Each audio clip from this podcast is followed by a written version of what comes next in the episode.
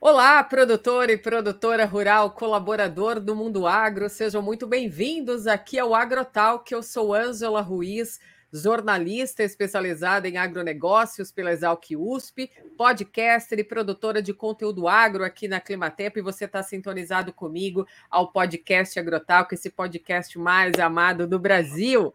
Hoje nós vamos falar sobre pecuária e clima.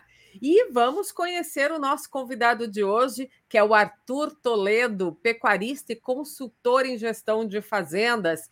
O Arthur vai comentar um pouco aqui para a gente sobre alimentação do gado, sobre o clima com o gado no campo, e vamos falar também da alimentação desse gado e também sobre a pecuária leiteira, que é pauta nos últimos dias em todos os jornais, TVs e rádios do país. Arthur, seja muito bem-vindo aqui ao Agrotal, que é um prazer receber você aqui pela primeira vez.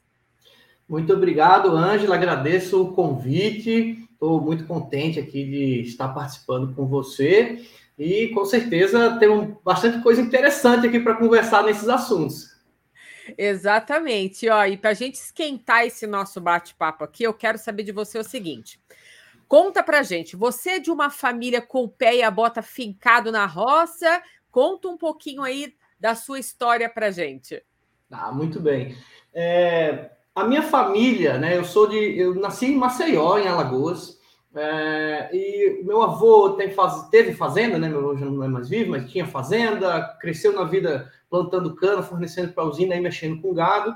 É, eu tenho vários tios que são agrônomos, tenho três tios que são agrônomos, é, tem uma, uma ligação muito direta, todo mundo com, com o campo de alguma forma. Mas eu sou um cara que nasci na cidade, cresci na cidade, mas dizer, na praia, né, da capital, em Maceió, Belas Praias, e não tinha muito uma visão é, para negócio em fazenda. Eu gostava de fazenda, gostava de ir na fazenda, mas eu não entendia como negócio aquilo dali. É, coisas da vida, né?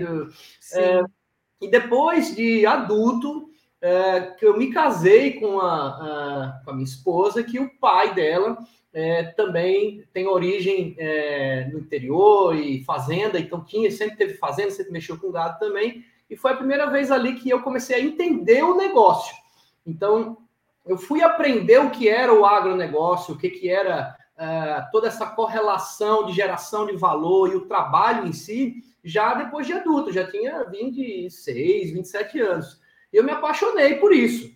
Né? Então, de fato, foi quando eu comecei a trabalhar na fazenda. Foi uma coisa meio. Não tinha muita expectativa de que aquilo ali ia virar é, uma nova profissão para mim, que eu ia enfiar a cabeça naquilo dali. Era só uma coisa meio que. Ó, você tem um dinheiro sobrando aqui, você quer comprar um pouco de gado, pôr junto aqui na fazenda, para a gente ir mexendo e tal.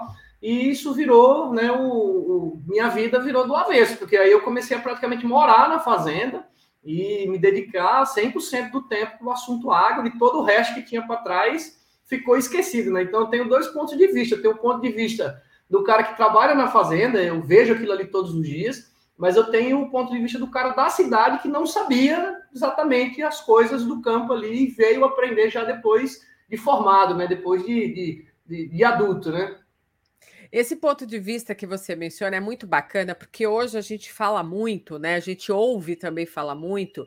A gente debate um pouco isso aqui no podcast Agrotaco sobre a comunicação no agronegócio, né? Essa relação que a gente tem que fazer entre a sociedade que está na cidade, nas grandes capitais, para o campo, né? Para eles conhecerem um pouco mais essa rotina diária do produtor rural. E você tem esse ponto de vista, porque você era, né, da capital, você era dos grandes centros urbanos e você foi mordido pelo bichinho do agro. A gente tem uma piada interna que a gente fala do bichinho do agro picar as pessoas e as pessoas se apaixonarem, né, por esse movimento do agronegócio, por esse mexer com a terra, conhecer o dia a dia do produtor rural brasileiro, que é bem diferente do dia a dia que a gente vê nessas notícias de fake news que desmontam montam todo, né, esse cenário desse produtor que trabalha a céu aberto, faça sol, faça chuva, de dia, de noite, de madrugada, tá lá é, produzindo esse alimento que chega na nossa mesa. Então é bem importante você trazer para a gente esse ponto de vista e essa sua visão, né, do que era você, Arthur, o urbano, e agora o Arthur agro, né? Sim, sim, com certeza. E essa mudança, né, eu com 20 anos vim, vim para São Paulo, para a capital, é, então já mudou bastante, porque eu morava numa capital, mas uma capital menor, né, de um milhão de habitantes. Daí você vem para São Paulo com seus, sei lá, quantos milhões, 15 milhões de habitantes, 10 milhões, até me perco um pouco o número, é muita gente que tem a população flutuante, né? É, e, e aí você vê o que é um apinhado de gente consumindo recursos e poluindo e aquela coisa que você olha no horizonte, tá cinza o céu, o rio Tietê, aquela, né? E Sim. aí, quando você entra é, para o agro e você sai dessa, desse, desse, desse ambiente, ambiente de empresas, corporativo, trânsito, dia a dia caótico ali, e você vai para o interior, vai para a produção é, é, do agro, você se encanta com aquilo, você fala, cara, a vida pode ser muito melhor, né? Pelo menos para mim, a minha percepção foi essa. E aí, até uma observação que tem a ver com, com, com clima, né, com tempo, é que quando você é da cidade, você não faz noção, tanta noção da mudança das estações. É, para a gente que está na cidade, é, ou você está chovendo ou não está. É isso que importa, porque você vai saber se você põe guarda-chuva para. Uh, se vai se molhar ou não, ou então se vai estar tá frio ou não, você levar um casaco.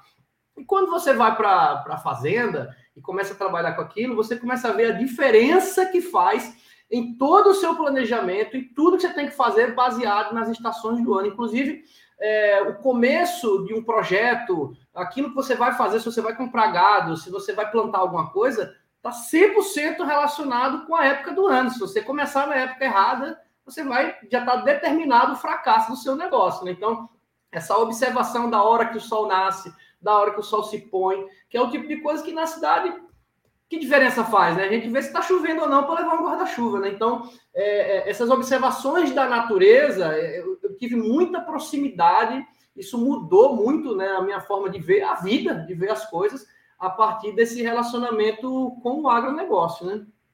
Sim. É que na cidade, né, Arthur, a percepção do clima para quem está na cidade é outro, né? Os riscos também são outros no que diz respeito a chuvas fortes e ventos, né? Sim. Essa questão de alagamentos nos grandes centros Sim. urbanos. Então, é, essa visão para o urbano é um pouco diferente de quem está no campo, a céu aberto, olhando para aquelas aqueles quilômetros e quilômetros de plantações de soja e de milho, né? Sim. Olhando, esperando essa chuva milagrosa, chuva plantadeira chegar também. A gente vai falar disso aqui ainda hoje nesse podcast, mas eu queria saber o seguinte: você está atualmente em que cidade? Conta para gente. Você está na fazenda agora? Tá. Eu estou em Bauru, né? Eu moro em Bauru já desde 2018 porque fica mais próximo aqui das fazendas, né? Era a cidade com é, de médio porte, né? que Bauru não é grande, também não é tão pequeno, é, que ficava mais próximo das fazendas. Peguei as fazendas, as cidades em volta lá, cidade de 5 mil habitantes, né? Então, aí, para trazer a minha esposa de São Paulo, paulistana, que cresceu em São Paulo, né? Para morar numa cidade de 5 mil habitantes, que o comércio fecha às 7 horas da noite, né? Ela fala, não, não dá, não vou, né? E eu, na época, ficava indo e voltando, né? De, e passava a semana na fazenda, voltava para voltava para São Paulo. E aí eu falei, não, não tá dando mais esse negócio, não. Eu quero ir para o interior de vez e tal, não quero mais ficar aqui. E, e aí, então, assim, eu, agora, nesse momento, eu estou em Bauru aqui no escritório, mas a gente está aqui no, no, no, interior de São Paulo, né? E as fazendas ficam localizadas em que região? Fica num raio aqui de 100 quilômetros aqui de Bauru, aqui entre Bauru e Lindes. Sim. E agora me conta o seguinte: é, eu sei que é, um tema importante né, para a gente abordar aqui é a questão é, da alimentação do gado. Né? Eu quero saber de você qual que raça vocês criam né, na fazenda, uhum. o que, que essa raça come, se você trata bem esses lotinhos de boizinho, qual é a música que eles ouvem todos os dias. Muito bem. É, a gente trabalha aqui com a pecuária é, baseada no Nelore. Né? Então, eu não tenho lá o Nelore PO registrado, puro de origem, mas é o gado Nelore padrão e que a gente chama também de anelorado, né? que é o gado que tem algum tipo de, de cruzamento, algum tipo de sangue, algum sangue de outras, de outras raças. Né? É, mas é a base do Nelore, que é a base da pecuária brasileira, do gado zebuíno, né? que é o gado mais rústico, mais adaptado ao clima brasileiro, é essa base, né? E basicamente o nosso manejo nutricional ele está em pastagem. Né? Então, a, o pasto é a base da comida é, e tem a suplementação estratégica ali de acordo com a época do ano e com a estratégia de ganho de peso que a gente precisa, né? E a disponibilidade de pasto também, né? Que a suplementação é, é vem ali alguns farelos de, de, de, milho, de soja, trigo, alguma coisa, a, a, com o núcleo mineral que a gente fornece ali no, né, no coxo, dependendo da época do ano, dependendo da, da, da, da categoria do animal, aí você dá um pouco mais ou um pouco menos para complementar ali, mas o, o, volume mesmo, né, é o pasto, é o, é o capim. E, e aí você falou, e aí você, só você falou assim das músicas que ouve, né? É, é, é, o canto dos pássaros. Essa é a música mais bonita que a gente ouve aqui. É, além de ser pecuarista, né? Vocês plantam soja, milho também, né? Conta um pouco para isso para gente. É, o plantio de milho aqui, quando acontece, é estrategicamente pra, para o, a alimentação dos animais, né? Não que é o milho comercial. silagem, então. É, até pode ser o milho grão também, né? Que também uhum. vai para fazer os farelos aqui, né? Mas é, é, é o, a soja, não, não tem experiência com soja aqui, mas a gente também, como trabalho também com consultoria aqui, como consultor, eu tenho bastante cliente que também é do pessoal da soja, do grão, do milho, né? E esses seus clientes pecuaristas na área de consultoria guardaram soja para vender depois ou eles fizeram uma gestão eficiente da produção? Como que foi lidar com esse momento do preço da soja? Olha, algumas pessoas, é, a gente monta, né? A gente tem essa visão de que a gente tem que ter um plano comercial, né? Tem que ter regras de comercialização pensando na proteção dos preços, né? É, então, algo, e nem todo mundo segue. Você pode dar a recomendação que for, que as pessoas ainda acabam se orientando muito pelas próprias emoções, né? E às vezes não pela razão, né? Então, é, alguns é, dos nossos clientes seguiram recomendações de, ó, 40% da sua soja, você, ou 40% você já tenta comercializar ela, fazer contratos ali na hora que você planta ela, que aí você já garante o custo de produção e deixa 30% na hora que você colher e guarda 30% para especular depois que já colher, você fica ali segurando para ver se vende ou não. O que aconteceu esse ano é que algumas pessoas fizeram essa recomendação, venderam boa parte, a maior parte antecipadamente e aproveitaram preços ainda muito bons, né? Pegaram o preço ali de 150, 160, é, e já outras pessoas, como estava aquele movimento de é, aí entra muito o emocional das pessoas, né? Tava 160, aí semana que vem dá 150, aí na outra semana dá 145. O cara fala: não, não vou vender, vou esperar, não vou vender, vou esperar, não vou vender. E tem gente que até hoje não vendeu e está esperando, e aí tá com um problema ali, porque tem a armazenagem né, do Brasil, ela é muito pouca, né? Então, o pessoal está pagando caro aí em, em, armazenagem, tem perda na armazenagem, tem perda de qualidade, tem, né? Tem, e, e o preço não reagiu, né? ainda não reagiu como deveria, né? Então, a gente tem esses dois cenários. Tem pessoas aí que estão é, tranquilas, que já venderam tudo, já comercializaram e é, a boa, boa parte foi comercializada com preço bom e uma outra parte já foi comercializada uhum. e está sofrendo aí o, o preço ruim do, do, do, do momento atual, né? É, recentemente, aqui no podcast Agrotalk, nós fizemos um episódio focando muito nessa questão da armazenagem e a gente trouxe aí é, algumas referências e até é, comentamos sobre o silo bolsa, né? Sim. Que é uma alternativa para esse pecuarista, para esse produtor rural, na questão de armazenagem desses grãos no campo. Mas você Sim. comentou para nós sobre essa raça Nelore, né? Que é a raça assim que a gente vê é mais comum, né? Nas fazendas. Então quer dizer que essa carne, esse boi Nelore, é esse que está nas prateleiras do supermercado que as pessoas compram, é esse, é esse, essa raça.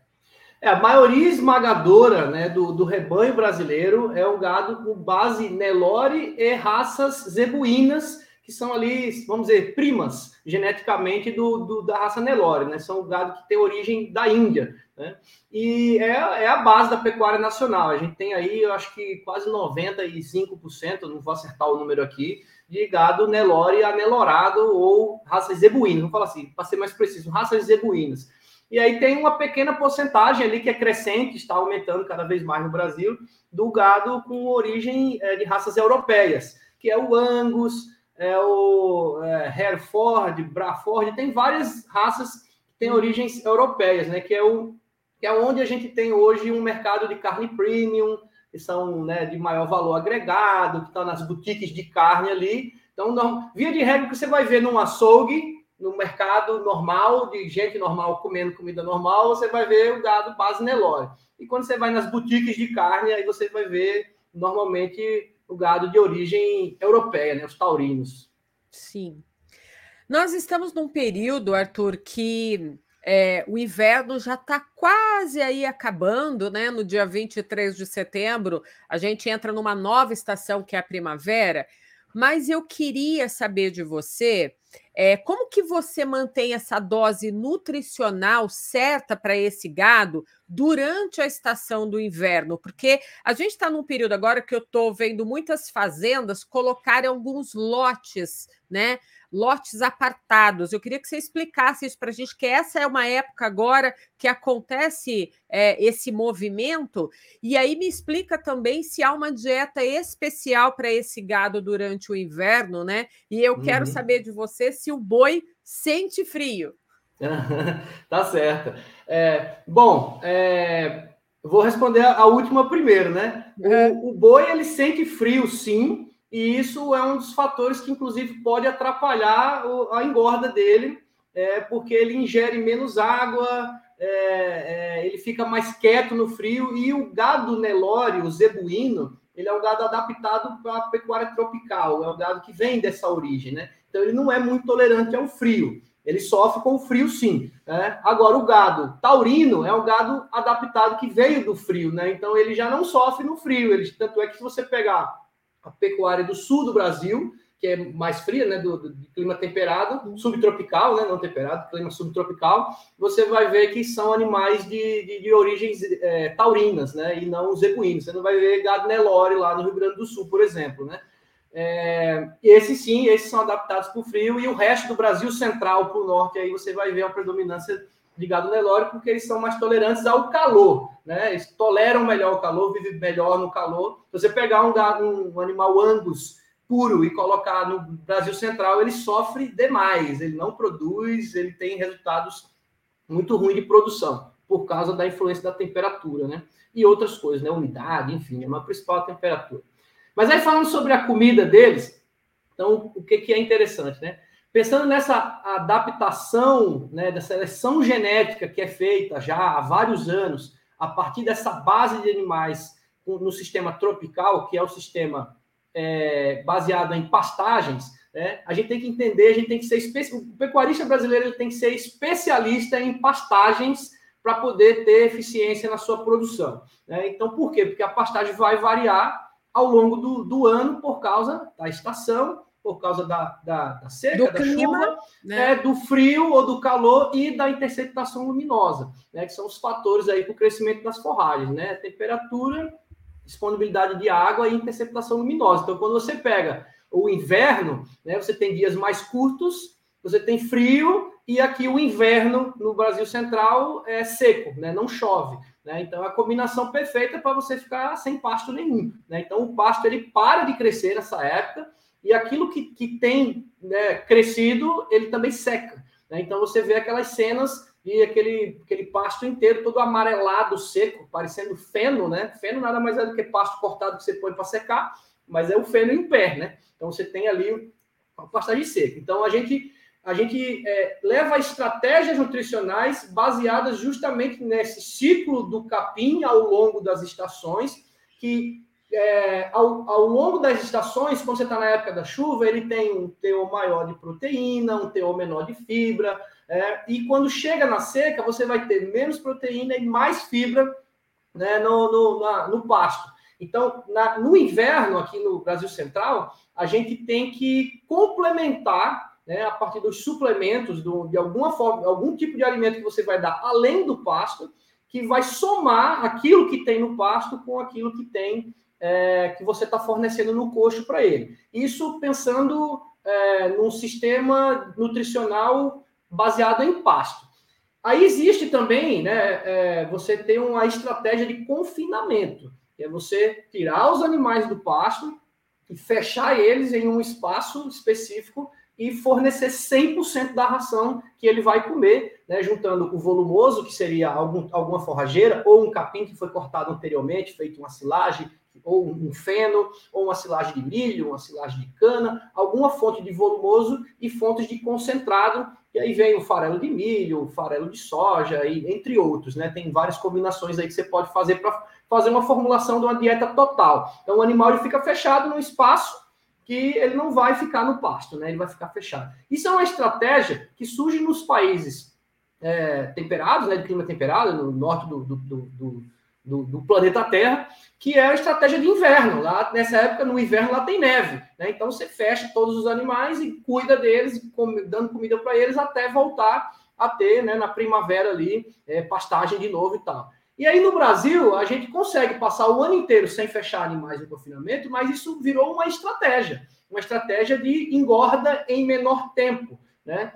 Então você consegue, onde você engordava uma boiada no ano, você consegue engordar quatro boiadas no ano, dando quatro giros de confinamento ali de 90 a 100 dias, 120 dias, né?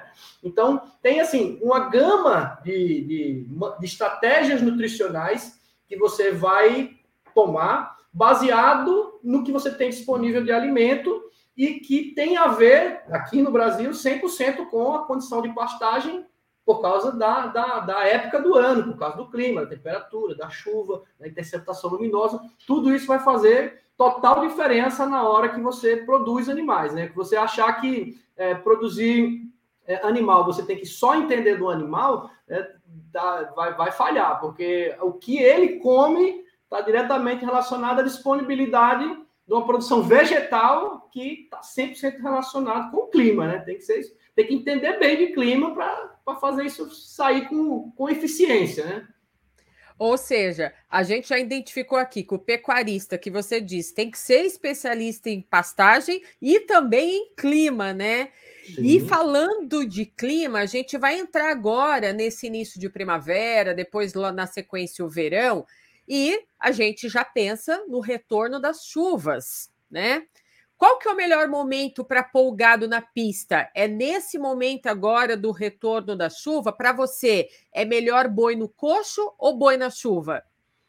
Então, aí tem estratégias diferentes é, pensando na questão comercial. Ah, então, quando a gente pensa no comercial, a gente pensa assim: qual é a melhor época para vender boi gordo?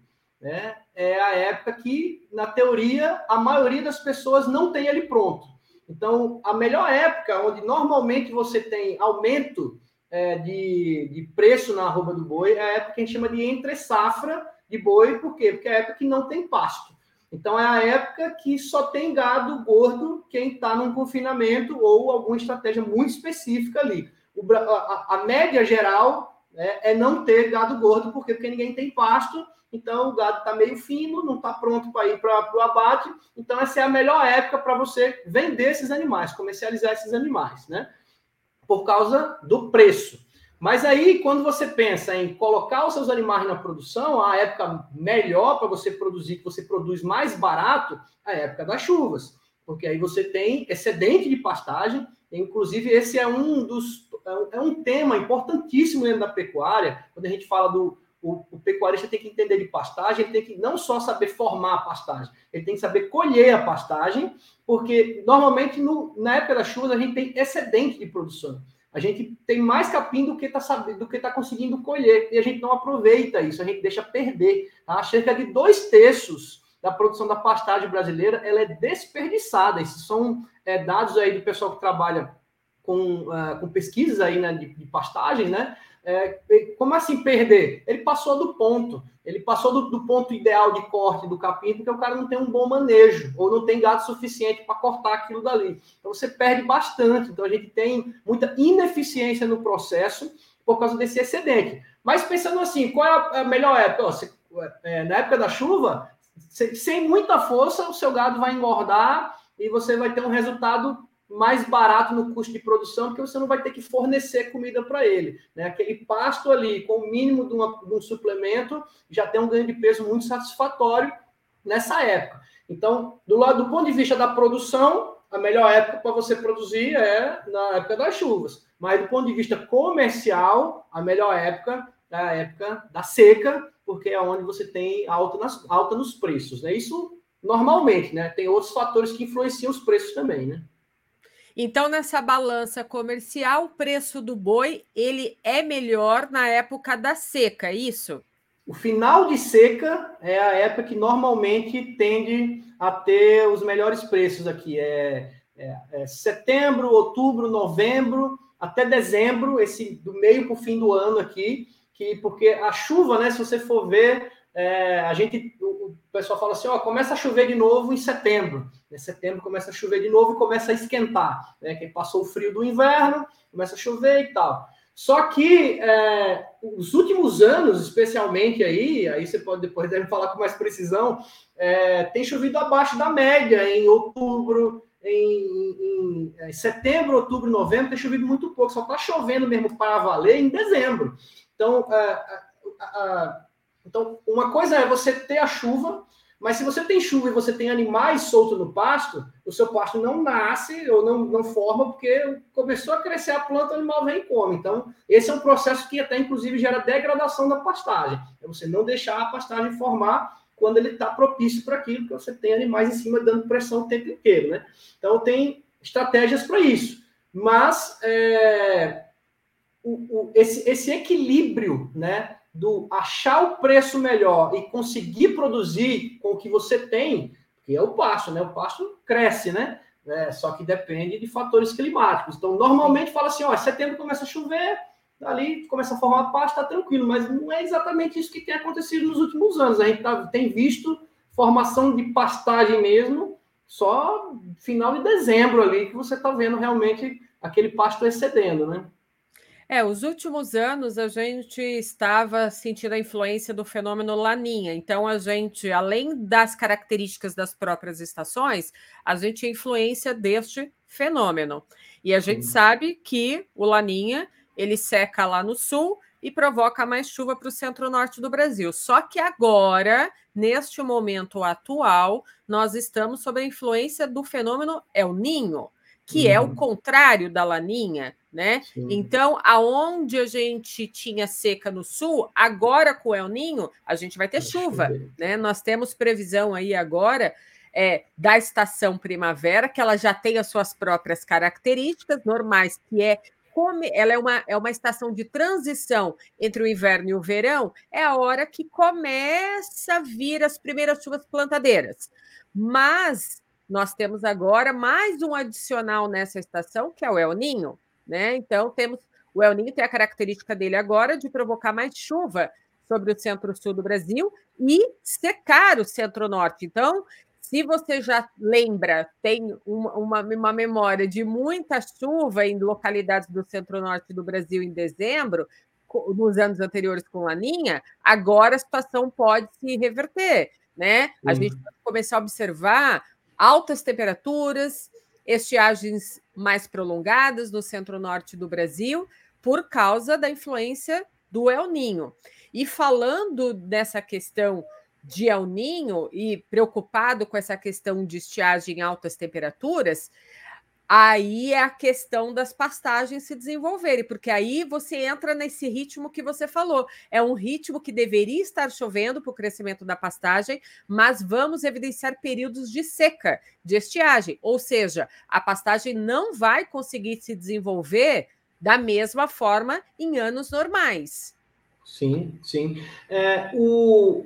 Nessa hora, né, quando a gente fala dessa questão de formação de pasto, é, e a pecuária de uma forma geral, a gente tem uma certa margem de segurança para trabalhar, porque você consegue mover os animais e você consegue suplementar o que for necessário e você consegue corrigir alguma falha ali, se choveu mais ou se choveu menos, porque você consegue mexer neles, né?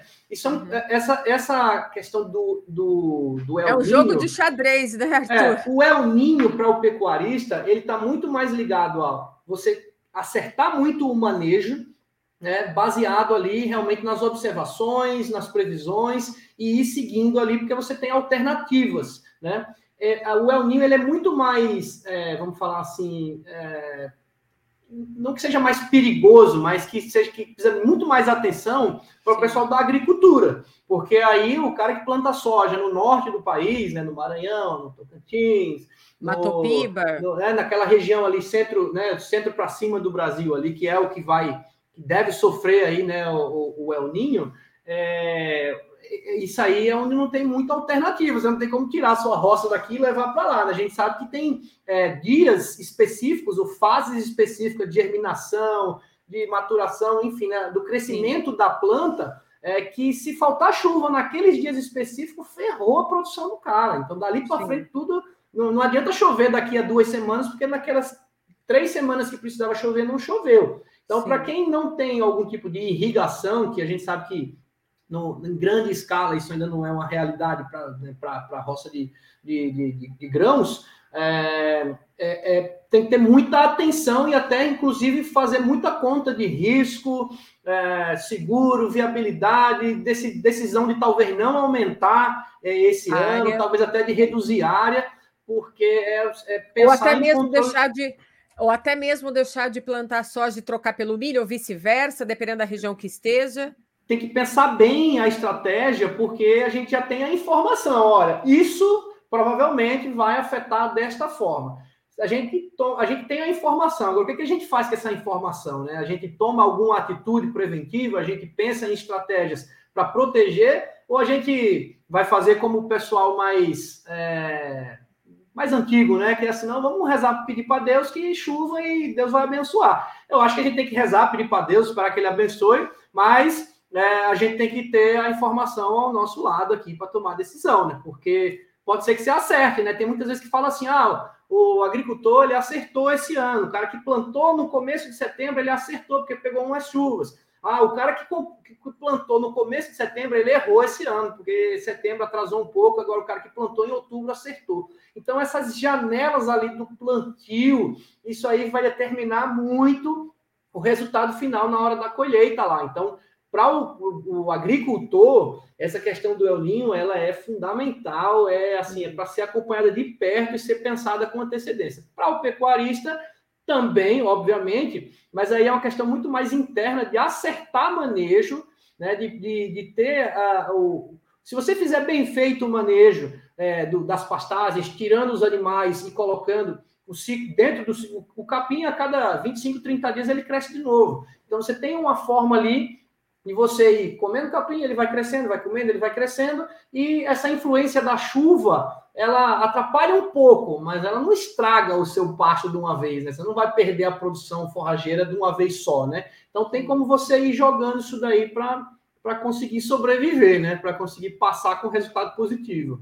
Olha só, eu queria é, saber de você se nesse tempo que você está trabalhando com pecuária, está nas fazendas, né? Esse seu giro pelo Brasil, que eu sei que você também viaja em algumas regiões, se você já vivenciou algum fato, alguma história é, de raios atingirem a boiada, porque isso hoje também é uma grande preocupação do pecuarista, já que estamos entrando nesse período agora de primavera e verão, com o retorno das chuvas, tem muito calor, muita umidade no ar e ajuda a formar aquelas nuvens de chuva que vêm acompanhadas de descargas elétricas atmosféricas, que nada mais é do que o famoso raio.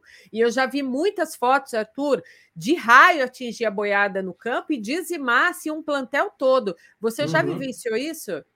Já, já sim. É, tem histórias, é, história curiosa, assim, né, em relação disso, assim, primeiro, né, que às vezes a gente vê realmente na internet, né, que com essa disseminação de, de, notícias, todo mundo tem um celular hoje em dia e registra, o que antes a gente só escutava falar, né, então é, a gente vê imagens aí de pessoa perder 20, 30, 50 cabeças por causa de um raio, né, então a, imagina o prejuízo né, é, financeiro para quem se o cara só tem 50 cabeças, né? Cada uma 3 mil reais. E, e, e, perdeu tudo, né? É um baita de um prejuízo, né? É, mas eu, particularmente, já vivenciei de, na fazenda, é, tá presente num dia em que morreram três novilhas que estavam perto da cerca e deu um raio na cerca e pegou nas três, e aí chegamos lá de manhã, estavam as três lá, dura no chão, e bem inchada já, né, pelo horário que a gente chegou lá. É, e aí você, quando vê de longe, você vê lá de longe, lá, fala três novilhas no mesmo lugar, paradinha, deitada, meio esquisito. Daí quando você vai lá perto, rapaz, aí você vê a cerca com a marca do, do raio, né? Queimado, o, o, o palanque, né? Com queimado. Caramba, foi um raio isso, né? E então isso já aconteceu. Eu, eu pessoalmente ver acontecer, mas não na hora que aconteceu. Só que uhum. já aconteceu, né? Aí tem histórias, né?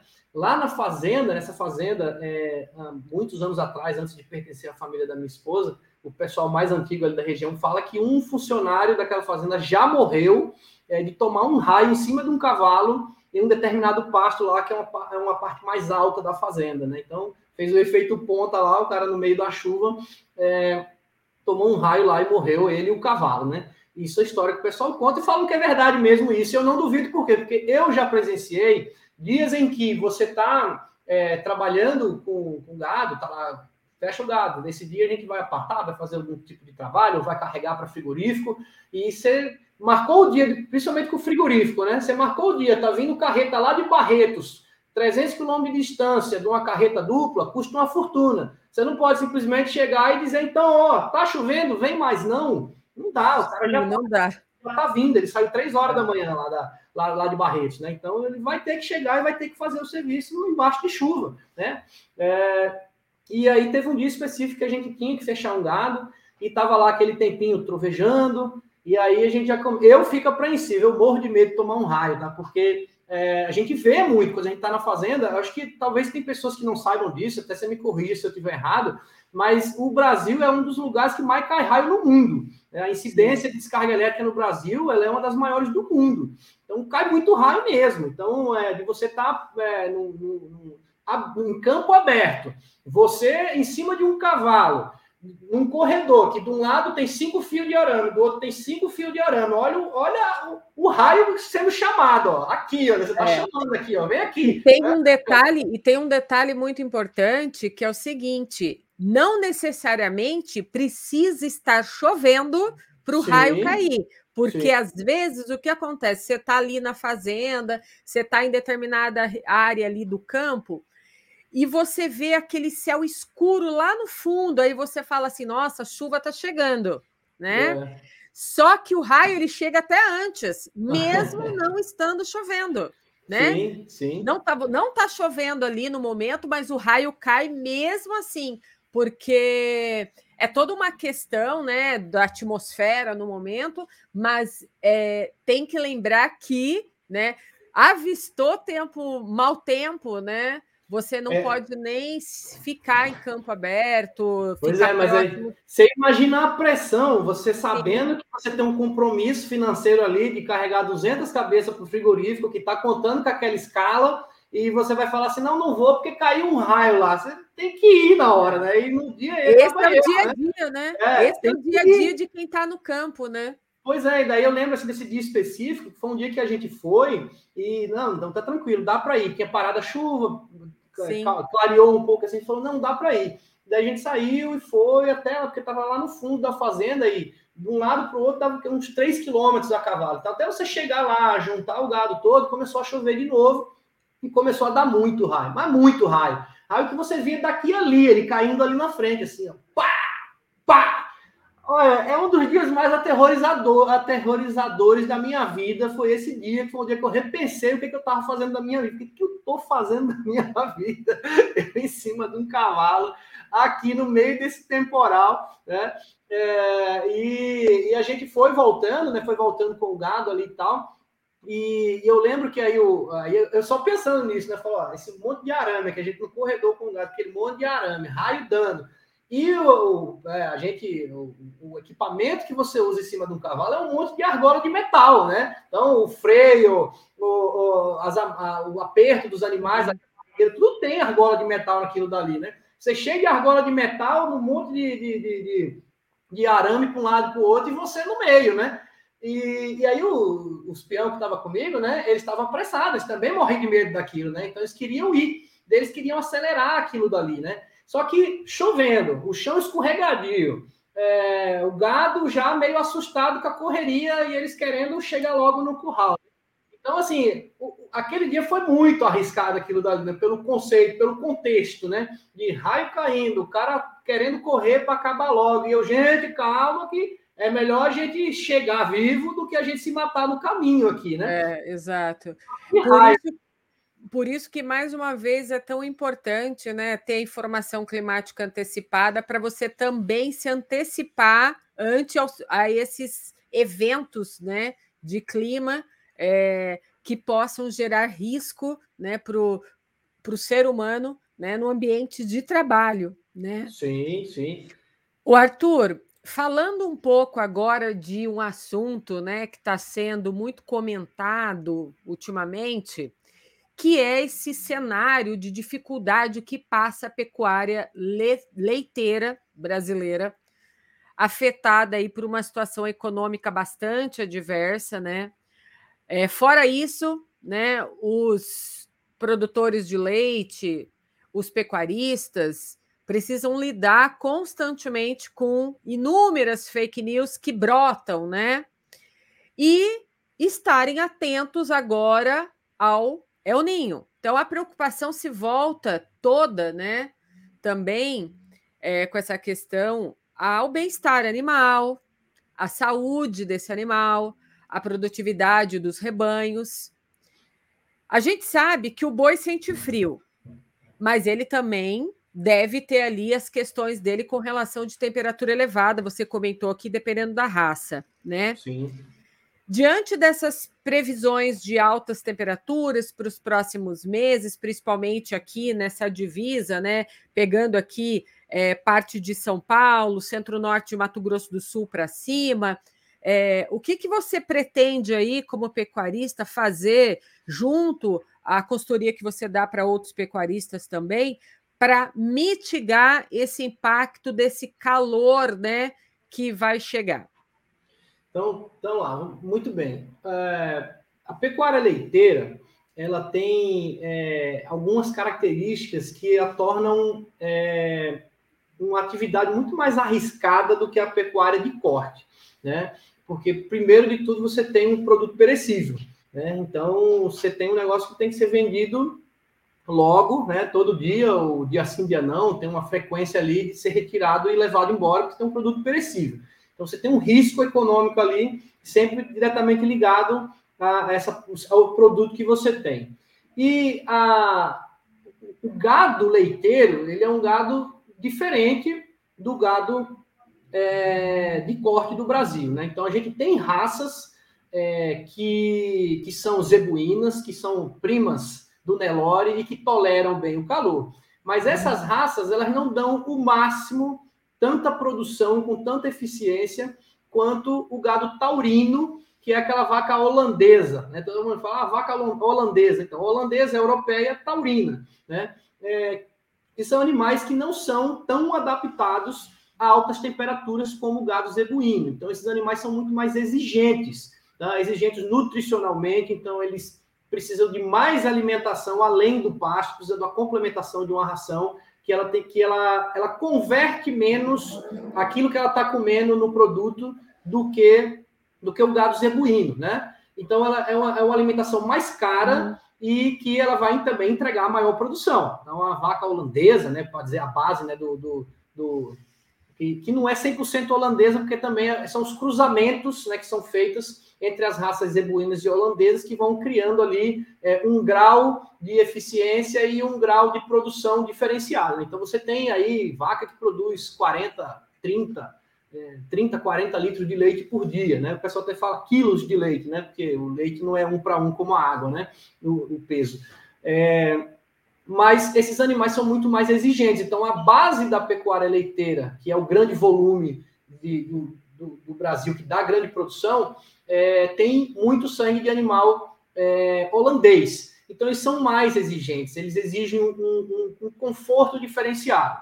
Então, você vai ver que nos, nas grandes fazendas, tem aí fazendas como a Fazenda Colorado, entre outros, que são fazendas gigantescas, que trabalham com 10 mil, 15 mil, 20 mil vacas dando leite. Né? É, um, é, é, é um negócio assim. É, o processo fabril é, é um negócio muito complexo é, muito grande e que quando a gente pensa no fim da ponta, o fim da ponta de qualquer negócio, ele tem que ter uma conta de eficiência, de rentabilidade. Se não tem, a pessoa para com a operação. É simples, ó, não está dando dinheiro, vamos parar com isso daqui. Então tem que dar dinheiro aquilo dali. Aí, aonde vem as fake news do negócio, é falar assim, né? É, como o, dono, o pecuarista leiteiro, ele é um, um, um, cara que só quer o lucro, ele trata mal as vacas, deixa as vacas lá em qualquer ambiente sofrendo, né? Porque ele só quer o leite dele e o lucro. Só que quem não conhece a realidade, acredita nisso. Quem conhece a realidade entende que a vaca que não está sendo bem tratada, que não está no, numa condição boa, né, no bem-estar animal, ela não produz a mesma quantidade de leite. É, vaca estressada que dá 40 litros de leite, quando está dando 20. E aquela vaca, o custo que ela tem de comida para ela dar 20 litros de leite, a conta não fecha, é prejuízo. Aquela vaca tem que dar 40 litros de leite.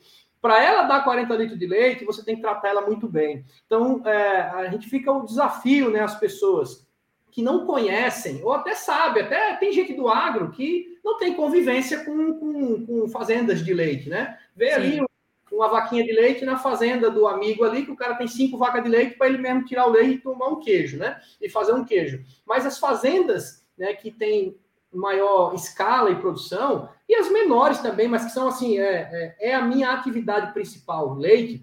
Essas fazendas criam, cuidam bem demais das vacas. As vacas são muito mais bem cuidadas do que muita gente. Primeiro de tudo, elas entregam resultado financeiro e o cara tem que cuidar bem dela para ela dar resultado financeiro.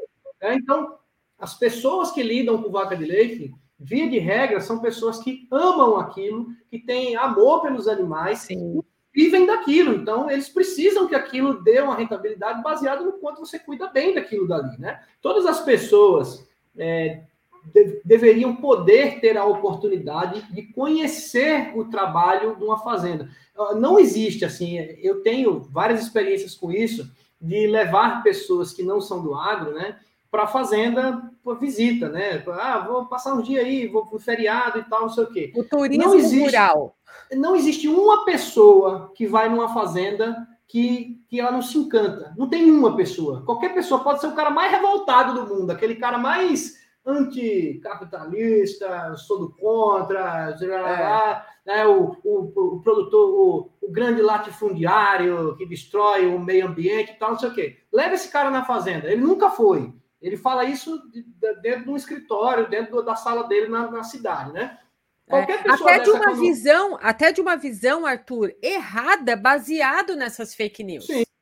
E essa pessoa, quando ela tem a oportunidade de ir numa fazenda, ter contato com os animais, ver o dia a dia, todas essas pessoas começam a fazer perguntas que, tipo assim, fica até engraçado. O cara pergunta umas coisas assim que você fala assim, cara, isso é óbvio, você não sabe disso, mas porque ele não vive aquilo dali, né? É. Então ele vê ali o, o manejo com os animais, você tratando ali, cuidando, dando comida, não sei o que, todo mundo fica encantado com aquilo dali. Então, essa experiência que a gente sabe que nem todo mundo tem acesso aí a uma fazenda, nem todo mundo tem, conhece alguém que tem fazenda, nem todo mundo tem essa possibilidade.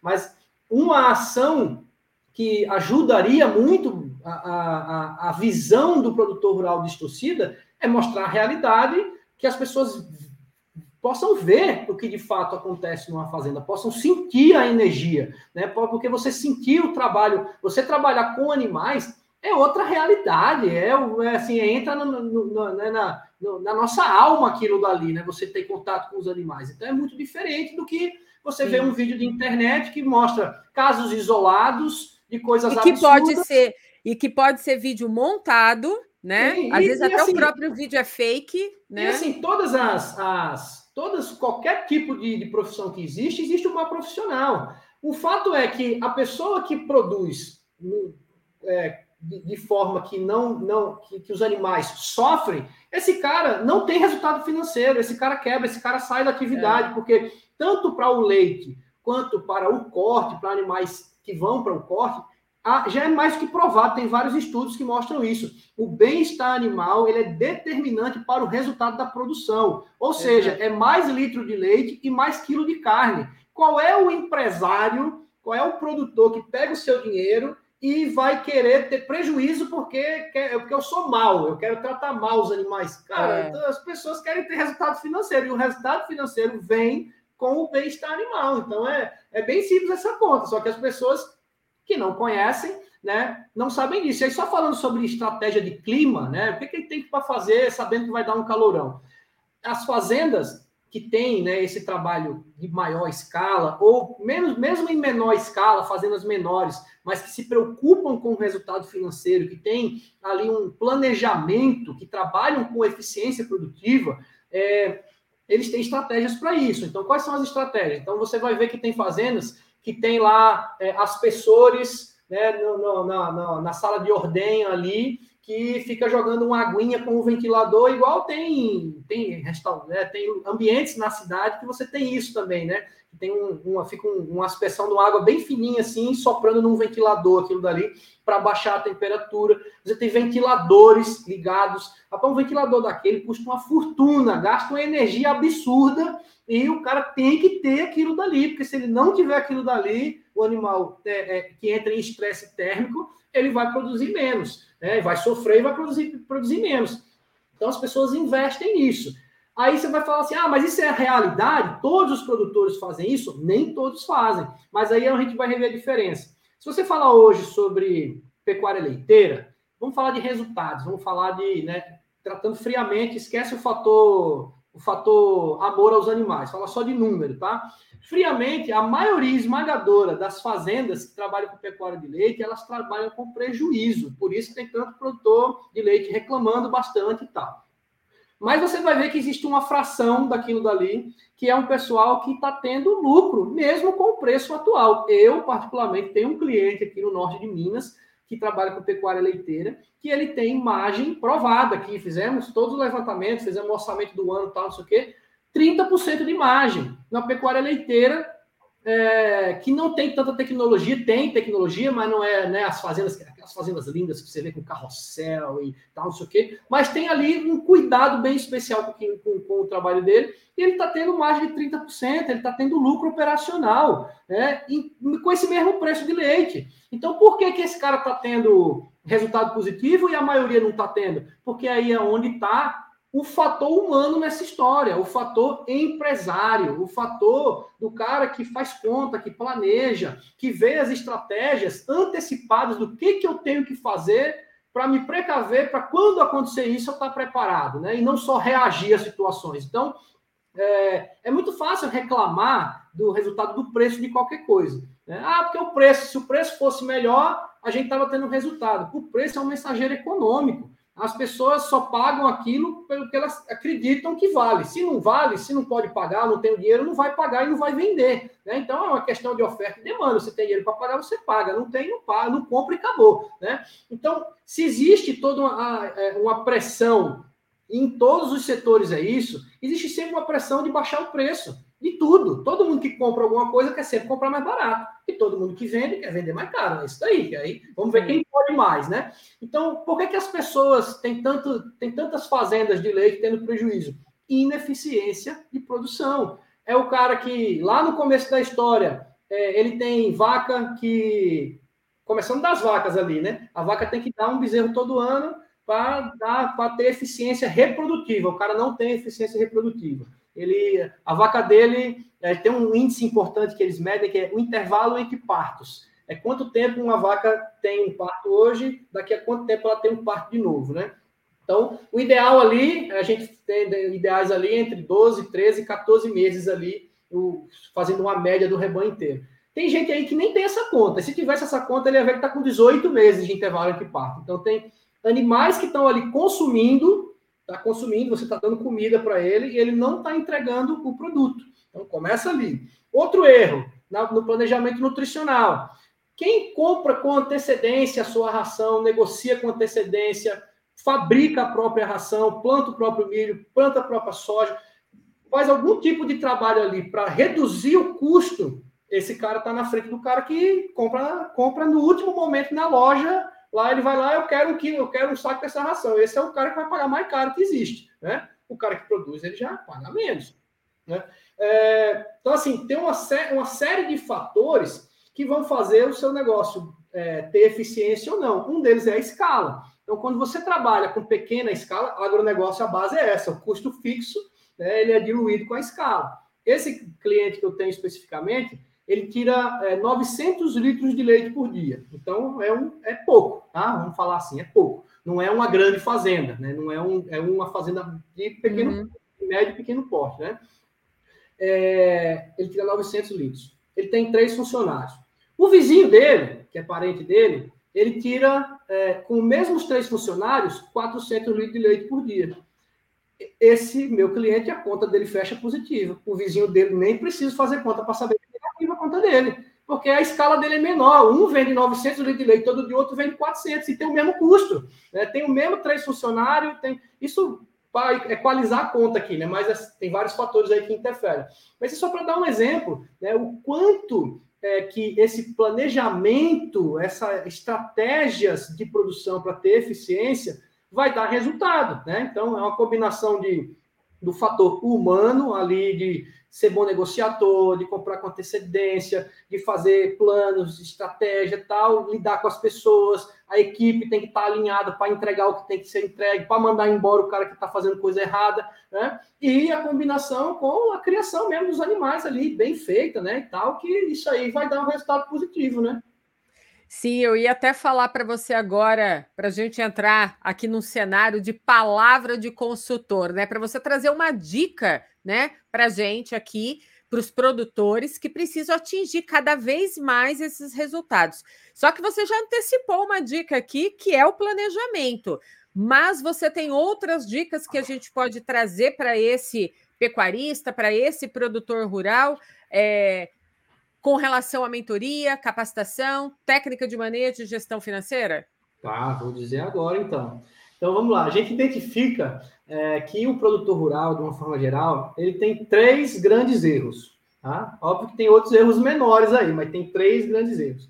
E o primeiro dele é que a maioria esmagadora, eu não vou dizer que é 100%, porque existe ali um, uma porcentagem de pessoas que fazem isso, né? Mas é, resultados nossos, entre nossos seguidores aqui, Tá? Então, o cara que, que, que me segue, que está atrás de um, de, um, de um conteúdo, ele já não é a média de todo mundo, ele já está pensando em alguma coisa a mais, né?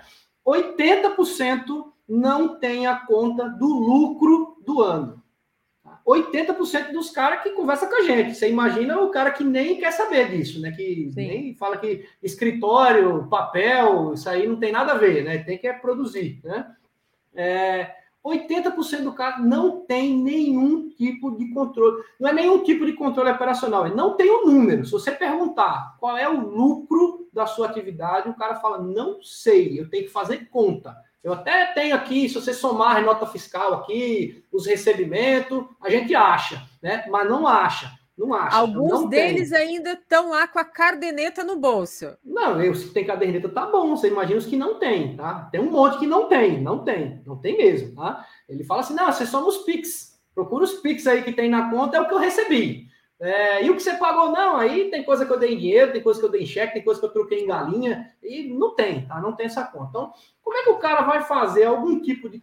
Que tomada de decisão o cara pode ter baseado que o cara nem sabe o lucro dele. Ele nem sabe quanto deu esse ano, nem se foi lucro se foi prejuízo, o que, que aconteceu, se evoluiu, se, se, se diminuiu, não sabe. Né? Então, isso, isso mostra né, o quanto que a gente tem de trabalho para evoluir, né, o, o, espaço que a gente tem para trabalhar, para evoluir a mentalidade né, do, do produtor rural, para ele se transformar num empresário do setor agrícola. Ele é um empresário rural e não aquele cara que fica só produzindo. Então, o primeiro é não ter controle financeiro, tá? não sabe lucro, não tem apuração de lucro precisa. Ele tem um mais ou menos ali. Se o preço sobe, ele acha que tá bom, se o preço cai, tá ruim. Tá? É mais ou menos assim. Não tem conta de custo. Você perguntar o custo. Quanto custou um litro de leite ou um quilo ou uma arroba de boi? Não sei, não sei, eu compro tudo junto, não sei. Segundo erro é o pessoal achar que só o técnico e operacional vai ser suficiente. Então você vai ver que o produtor rural ele investe bastante até é, de tempo e intenção em entender da atividade dele. Então, ele vai nas palestras, ele é, procura vídeo na internet, ele conversa para entender ó, a ração, a porcentagem de proteína, o pasto, o animal, a inseminação e tal, sei o que. O pessoal é alinhadíssimo nisso. Né? Mas eles só olham para isso. E aí é onde está o erro, né? Porque você pode tecnicamente produzir com excelência, Só que se custar mais caro do que você gastou para produzir, você tem prejuízo. E isso acontece bastante. Né? Tem gente que quer fazer bem feito e aí gasta mais do que deveria, e aí quando ele vende, vende menos do que pagou. E né? a então, conta prejuízo. não fecha. Não foi, a conta não fecha. Primeiro que nem conta ele faz, né? Mas a conta não fecha. Ele está diminuindo. Ano após ano, a sensação é que está cada vez pior, né? É... E outra coisa é que não é só isso, não é só o financeiro, é o estratégico do negócio. Então, o negócio precisa ser pensado com estratégia. E muitas vezes a estratégia é: ó, vamos ter que aumentar a escala para conseguir ter resultado. A gente hoje está com pouco animal, a gente está com pouco negócio. Que estratégia que a gente pode ter aqui para aumentar a nossa escala? O que, que a gente pode fazer? Vamos ter que pegar um financiamento, vamos montar um projeto, vamos contratar alguém. É, é o olhar de empresário, né? Que vai olhar para os processos, para os projetos, para as pessoas, né? Então, isso daí está além da discussão técnica. Inclusive, muitas vezes, a melhor decisão é dizer: esse ano nós não vamos fazer isso. Esse ano, esse ano a gente vai parar, vou deixar só metade daqui do negócio para manter e o outro meu dinheiro eu vou colocar em outra coisa aqui, porque isso aqui vai dar prejuízo esse ano. Então, é a visão empresarial que a maioria não tem, tem só a visão técnica, tem a visão do, do ajuste fino ali. Então, esse ano, o cara pode ter sido o melhor técnico no confinamento do gado. Ele comprou ração, ele fez a dieta balanceada, ele produziu um, é, 1,6 quilos por dia e tal, não sei o que, maravilhoso tal. Só que o preço desabou e ele tomou prejuízo. Então, ele é, é, tecnicamente ele foi perfeito, mas quando pensou no negócio, ele tomou prejuízo do mesmo jeito. Aí qual era então a melhor decisão? A decisão era não ter confinado. Essa era a decisão que você deveria ter tomado antes, estudando o cenário. Gente, ó, é, preço de soja e milho, ciclo pecuário, mercado interno de carne, tem um monte de fatores ali que você avalia para tomar a decisão se eu vou fazer isso ou não. Se você tem essa visão de empresário do negócio, né? Porque aí é qualquer negócio, empresário né, tem que olhar para todas as, as, as, probabilidades, né, todas as possibilidades. Você não pode ficar cego num assunto só, né? E o terceiro erro é a questão familiar, tá? Não ter nenhum tipo de modelo de interação é, da família. Por que isso? Porque, via de regra, os negócios agrícolas, os negócios do agronegócio brasileiro são familiares. São fazendas de pai, mãe, avô, tio, primo, primo, sobrinho, todo mundo misturado. E isso daí potencialmente é um grande problema, né? Problema em família todo mundo tem, né? É só ter família, né? Que aí você tem problema Sim. em família, né? É, todo mundo tem. E quando mexe com o negócio, fica um pouco pior. Então você vai ter é, fazendas que tinham tudo para estar tá funcionando bem, mas eles estão com problemas na família. É o irmão que está em desacordo com o outro, que não concorda, que não aprova, aí o outro não deixa fazer porque né, ele acha que o, o irmão é beneficiado e ele está sendo prejudicado, porque papai gosta mais de você do que de mim, e isso é uma realidade esmagadora. Então, os problemas que vem ali do, ó, eu tenho um cara de 70 anos que é o dono, que toca tudo, tem uma família que depende do negócio, mas os filhos que estão embaixo tá em desacordo, não tá dando certo. E aí, na hora que morre o cara, ou pelo menos que fica aqui, ó, não consigo mais trabalhar, o que, que acontece normalmente? Ó, um pedaço para cada um e vocês se viram aí, né? Aí você perde escala. Aí onde você tinha né, pequenininho, né? Mil litros de leite por dia ali para uma família, agora virou é, 333 litros para cada pessoa, para cada um família e que com menos escala, com menos, menos poder de barganha, com menos tudo. Então, é, é, isso tem que ser pensado antes, isso tem que ser é, é, trazido à discussão. É, é, conversas difíceis, elas têm que ser feitas. Você vai ter que discutir isso, qual é a vontade. Né? Às vezes você tem alguém ali que está com problemas no casamento e tal, tem, tem pessoas na, dentro da, da, da, da, da fazenda que está gerando problema com os funcionários. E aí, a sua produção, que depende do fator gente, da liderança, né? A liderança está com problema. O resto vai estar tá com problema também. Como é que você vai ter resultado bom se os donos estão brigando, né?